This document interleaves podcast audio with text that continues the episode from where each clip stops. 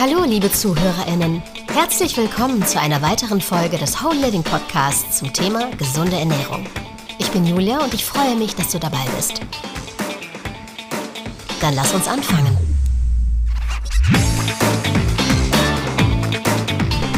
Kartoffeln und Fisch. Feind oder Freund? Schön, dass du wieder dabei bist und unserem Whole Living Podcast zuhörst. Auch heute geht es wieder um ein Thema, was bestimmt jeden von euch da draußen betrifft. Es gibt tausende verschiedene Arten von Lebensmitteln, die alle Nährstoffe enthalten, die wir wiederum unserem Körper zuführen und somit unseren Zellen die Möglichkeit geben, ihre Arbeit in unserem Körper auf die bestmögliche Art zu leisten. Manche Lebensmittel enthalten eben Nährstoffe, die dies besser oder schneller machen können als andere. Es ist eigentlich ganz genau so wie mit einem Garten. Wenn du Tomaten anpflanzen willst, verwendest du idealerweise den richtigen Boden und platzierst dein Feld so, dass es genug Sonnenlicht abbekommt.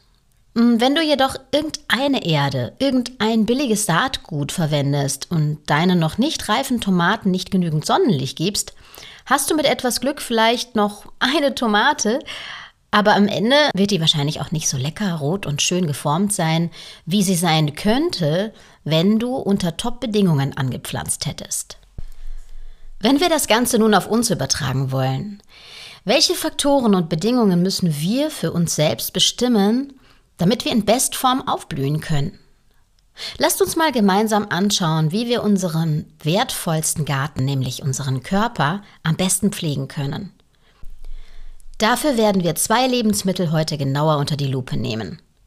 Auf der Tagesordnung stehen Kartoffeln und Fisch. Vor allem über diese beiden existieren zahlreiche Mythen. Stimmt das, was über sie geschrieben wird? Nimmt man mit Kartoffeln zu? Ist Fisch wie Gift für uns? Lasst es uns gemeinsam herausfinden. Die Kartoffel. Die Kartoffel nimmt in unserer Kultur einen wichtigen Platz ein und es gibt unzählige Möglichkeiten, sie zu genießen. Aber trotz ihres kleinen Preises ist sie ein Nahrungsmittel, das vor allem von Menschen, die abnehmen wollen, gemieden wird. Kartoffeln gelten als sehr kohlenhydrat- und stärkehaltig und sind kalorienreich. Ist das aber wirklich so? Wir werfen mal einen genaueren Blick darauf. Wenn man davon ausgeht, dass eine mittelgroße Standardkartoffel 200 Gramm wiegt, hat sie 150 Kalorien aus Kohlenhydraten, 0,2 Gramm Fett, kein gesättigtes Fett, kein Cholesterin, enthält 5 Gramm Eiweiß. Darüber hinaus enthält sie Vitamin C, das etwa 70 Prozent unseres Tagesbedarfs deckt.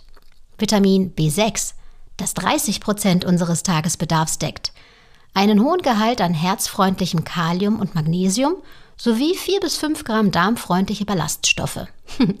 Wie du siehst, enthalten Kartoffeln nicht viele schädliche Stoffe. Betrachtet man die darin enthaltenen Antioxidantien, kann man die Kartoffel sogar als nährstoffreiches Lebensmittel bezeichnen. Das Einzige, was man bei Kartoffeln bedenken sollte, ist, dass sie viele Kalorien aus Kohlenhydraten haben. Und der glykämische Index, das heißt die Geschwindigkeit des Blutzuckeranstiegs, ist hoch. Jedoch ist es wissenschaftlich bewiesen, dass dies nicht weiter bedenklich für unsere Gesundheit ist. Denn Kartoffeln können die Blutzuckerkontrolle verbessern. Aber wie schafft diese Powerknolle das trotz des hohen Kaloriengehalts?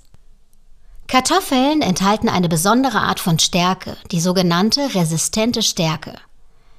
Diese Stärke widersteht der Verdauung, weil der Körper sie nicht aufspalten kann. Sie wird im Dünndarm nicht aufgenommen.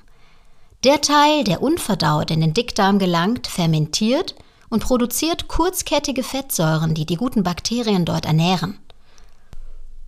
In einer Studie, die an Mäusen durchgeführt wurde, die mit resistenter Stärke gefüttert wurden, wurde eine geringere Insulinresistenz festgestellt. Das bedeutet, dass ihr Körper überschüssigen Zucker besser aus dem Blut entfernen konnte.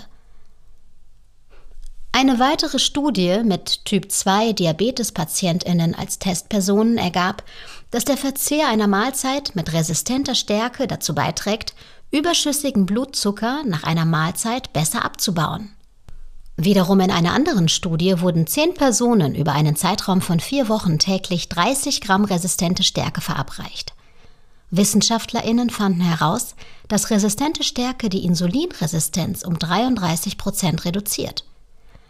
An dieser Stelle möchte ich jedoch daran erinnern, dass man den Gehalt an resistenter Stärke in Kartoffeln erhöhen kann, indem man sie kocht, abkühlt und vor dem Verzehr im Kühlschrank aufbewahrt. Außerdem sind Kartoffeln eine Quelle eines nützlichen Ballaststoffes, nämlich Pektin. Dieser verlangsamt die Magenentleerung, hält länger satt und trägt dazu bei, die Blutzuckerwirkung einer Mahlzeit zu senken. Kartoffeln wirken sich auch positiv auf deine Darmgesundheit aus, denn wenn die resistente Stärke in Kartoffeln den Dickdarm erreicht, wird sie zur Nahrung für nützliche Darmbakterien. Auf diese Weise wirkt sie wie präbiotische Nahrung für gute bzw. förderliche Bakterien, von denen es zahlreiche in deinem Darm gibt und hat somit deutliche Vorteile für deinen Verdauungstrakt.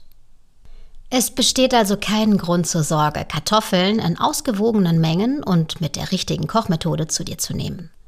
Vor allem, wenn du dein Gewicht halten willst, kann es sogar von Vorteil sein, wenn du lange satt bleibst.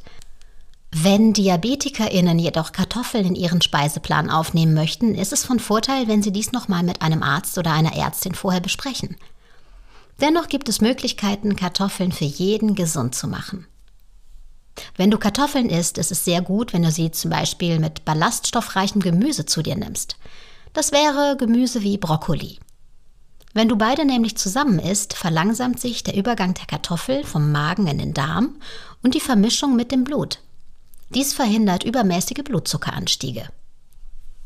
Aber Achtung! Kartoffeln können chemische Ketten enthalten, die als Glykoalkaloide bezeichnet werden – diese Verbindungen können giftig sein, wenn sie in großen Mengen verzehrt werden. Achte bei der Zubereitung von Kartoffeln also unbedingt auf grüne Flecken auf der Schale, die auf einen erhöhten Gehalt an Glykoalkaloiden hinweisen. Entferne diese Teile der Kartoffeln vor dem Kochen und lager deine Kartoffeln am besten an einem kühlen, dunklen Ort, um die Ansammlung von Glykoalkaloiden zu vermeiden. Fisch Fisch ist tatsächlich eine der förderlichsten Lebensmittel, die es auf der ganzen Welt gibt. Es ist reich an hochwertigem und leicht verdaulichem Eiweiß und die ergiebigste Quelle für die Omega-3-Fettsäuren EPA und DHA. Da der menschliche Körper diese essentiellen Nährstoffe nicht in ausreichenden Mengen selbst herstellen kann, ist Fisch ein wichtiger Bestandteil der Ernährung. Fisch ist auch die einzige Nahrungsquelle für Vitamin D. Er ist reich an Jod und Phosphor und somit ist Fisch ein Superfood für unsere Herzgesundheit sowie auch für unsere mentale Gesundheit, da er Alzheimer und Depressionen vorbeugen kann. Die American Heart Association empfiehlt, zwei Tage pro Woche Fisch zu essen. Ich könnte eigentlich noch bis morgen hier sitzen und die Vorteile von Fisch für uns und unseren Körper aufzählen, aber an dieser Stelle möchte ich besonders zwei Vorteile hervorheben. Der erste ist, wie bereits erwähnt, die Auswirkungen auf unsere Herzgesundheit. Es gibt eindeutige Beweise dafür, dass der Verzehr von Fisch oder die Einnahme von Fischöl gut für das Herz und die Blutgefäße ist. Eine Analyse von 20 Studien mit Hunderttausenden von TeilnehmerInnen zeigt, dass der Verzehr von ein bis zwei Portionen ölhaltigem Fischen Lachs, Hering oder Makrele, Sardellen oder Sardinen pro Woche das Risiko an einer Herzerkrankung zu sterben um 36 Prozent verringert. Wahnsinn, oder? In einer umfassenden Analyse von Humanstudien haben Professoren der Howard School of Public Health errechnet, dass der Verzehr von etwa 2 Gramm Omega-3-Fettsäuren pro Woche, die in Fisch enthalten sind, etwa ein bis zwei Portionen Fett entspricht. Ein Fisch pro Woche verringert das Risiko, an einer Herzerkrankung zu sterben, somit um mehr als ein Drittel. Lass uns als zweites über die Vorteile für die Gesundheit des Gehirns sprechen. Sowohl Studien als auch verschiedene Experimente haben gezeigt, dass die in Fisch enthaltenen Omega-3-Fettsäuren für die optimale Entwicklung des Gehirns und des Nervensystems des Babys wichtig sind und es gibt Hinweise darauf, dass Kinder von Frauen, die während der Schwangerschaft und der Stillzeit geringere Mengen an Fisch oder Omega-3-Fettsäuren zu sich nehmen, eine verzögerte Hirnentwicklung haben. Mit Ausnahme einiger weniger Fischarten empfehlen Expertinnen also den Verzehr von Fisch bei schwangeren Frauen. Eine hohe Quecksilberaufnahme scheint die Entwicklung des Gehirns eines Babys zu hemmen. Eine geringe Aufnahme von Omega-3-Fettsäuren ist jedoch ebenso gefährlich. In einer Studie mit fast 12.000 schwangeren Frauen schnitten die Kinder derjenigen, die weniger als zwei Portionen Fisch pro Woche aßen, bei Intelligenz-, Verhaltens- und Entwicklungstests schlechter ab als die Kinder von Müttern, die mindestens zweimal pro Woche Fisch aßen. Eine von Howard-Forschern durchgeführte Studie hat gezeigt, dass die visuelle Erkennungsleistung von sechs Monate alten Babys bei denjenigen am höchsten war, deren Mütter während der Schwangerschaft mindestens zwei Portionen Fisch pro Woche gegessen hatten. Man kann also davon ausgehen, dass ein gänzlicher Verzicht auf Meeresfrüchte der Gehirnentwicklung des Babys schaden kann. Der gesündeste Ansatz für Frauen, die schwanger sind oder schwanger werden wollen und stillende Mütter ist also folgender. Der Verzehr von zwei Portionen Fisch oder anderen Meeresfrüchten pro Woche, einschließlich einer Portion weißen Thunfischs aus der Dose pro Woche und die Vermeidung von vier Portionen wird empfohlen. Wir können unsere Entscheidungen beeinflussen, indem wir auf Fischarten mit hohem Quecksilbergehalt achten, aber wir müssen erkennen, dass die Liste der Fische und Meeresfrüchte, die wir essen sollten, viel länger ist als einige wenige spezifische Arten, die wir meiden sollten. Worauf du allerdings achten solltest. Obwohl Fisch in der Regel gesund für dich ist, ist es wichtig zu prüfen, wo der Fisch, den du isst, gefangen wurde. Viele im Meer gefangene Fische enthalten Quecksilber, das in großen Mengen giftig sein kann. Aber viele giftige Stoffe befinden sich bereits eh in den Lebensmitteln, die wir essen, in Obst, Gemüse bis hin zu Eiern und im Fleisch. Fisch ist da keine Ausnahme. Wichtig ist, wie wir das richtige Gleichgewicht finden. Der Verzicht auf Fisch ist sicherlich eine Möglichkeit, Quecksilber oder PCB zu vermeiden.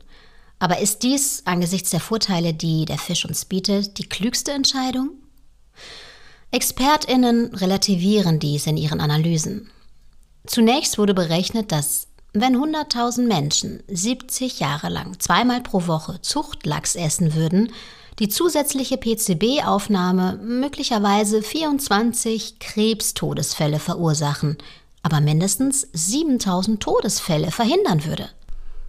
Zweitens stammen mehr als 90 Prozent der PCB und Dioxine auch aus anderen Quellen als Meeresfrüchten, darunter Fleisch, Milchprodukte, Eier und Gemüse. In Anbetracht dieser begrenzten Auswirkungen auf unsere Gesundheit, der geringen Mengen in Fisch und der großen Quellen in anderen Lebensmitteln sollte der PCB und Dioxingehalt in Fisch deine Entscheidung, welchen Fisch du isst, nicht beeinflussen. Eine Ausnahme. Wenn du einheimischen Süßwasserfisch isst, der von Freunden oder Verwandten gefangen wurde, ist es sinnvoll, sich vor Ort beraten zu lassen, in welchen Mengen dieser Fisch verzehrt werden kann. Kurzum, wir können also festhalten, dass es viele Lebensmittel gibt, die nützlich für uns und unseren Körper sein können. Heute haben wir über zwei von ihnen gesprochen, Kartoffeln und Fisch. Sie gehören zu den Lebensmitteln, die als nützlich gelten, aber manchmal auch gemieden werden. Nach dem derzeitigen Stand der wissenschaftlichen Forschungen haben diese beiden Lebensmittel verschiedene und für uns bedeutsame Vorteile. Natürlich ist nicht jedes Lebensmittel ein Wundermittel. Wenn wir zum Beispiel eine Herzerkrankung haben, kann der Verzehr von Fisch diese nicht heilen, aber er trägt erheblich zur Herzgesundheit bei. Denk also daran, Nährstoffe geben unserem Körper Anweisungen, wie er funktionieren soll.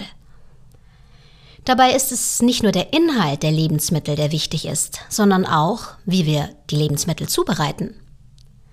Wichtig ist, dass du dir überlegst, wie viel verloren geht, aber gleichzeitig auch, was dir als Plus erhalten bleibt. Während Zubereitungsweisen wie Garen und Dampfen schonend gegenüber Nährstoffen sind, sieht es beim Braten, Grillen oder Frittieren wieder ganz anders aus. Somit müssen wir nicht nur die richtigen Lebensmittel, sondern auch die richtigen Zubereitungsweisen aussuchen. Ja, schön, dass du bis hierhin geblieben bist. Ich hoffe, du hast was für dich mitnehmen können. Wir hören uns in der nächsten Folge und hey, ich freue mich auf dich. Wenn dir unser Podcast gefallen hat, dann vergiss bitte nicht, uns zu abonnieren, damit du keine weiteren Folgen verpasst. Lass uns auch gerne ein Feedback da und leite den Podcast an andere weiter.